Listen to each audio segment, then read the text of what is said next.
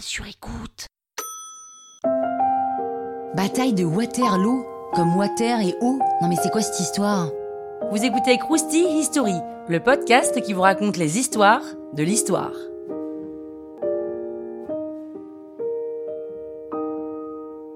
Waterloo, I was defeated, you won the war. Allez, Waterloo, ça doit vous dire quelque chose quand même. Je vous remets dans le contexte. On est en 1814, Napoléon a abdiqué après une bataille désastreuse, la bataille de Leipzig. Il est exilé à l'île d'Elbe où il est pépouze, hein. mais il n'arrive pas trop à tenir en place et au bout de genre 300 jours, il rentre en France. Tout le monde voit d'un mauvais œil son retour et une coalition de 14 pays d'Europe se met en place et accuse Napoléon d'être perturbateur du repos du monde. Et ouais, il fait carrément aussi peur que ça, Napoléon. Donc, tous ces pays décident de faire la guerre à la France. De son côté, Napoléon, lui, il lève une nouvelle armée, mais seul un petit nombre des généraux lui seront fidèles.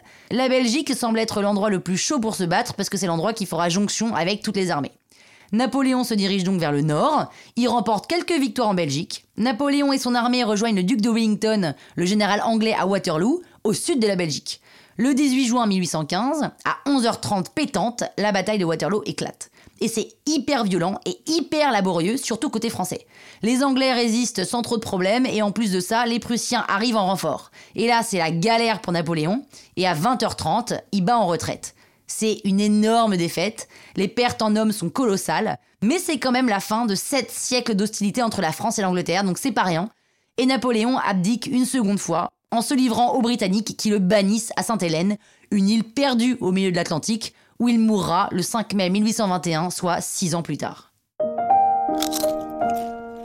Croustille, hein? La toile sur écoute.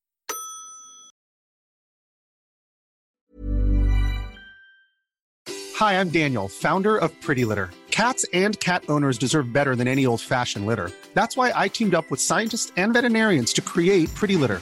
Its innovative crystal formula has superior odor control and weighs up to 80% less than clay litter. Pretty Litter even monitors health by changing colors to help detect early signs of potential illness. It's the world's smartest kitty litter. Go to prettylitter.com and use code ACAST for 20% off your first order and a free cat toy. Terms and conditions apply. See site for details.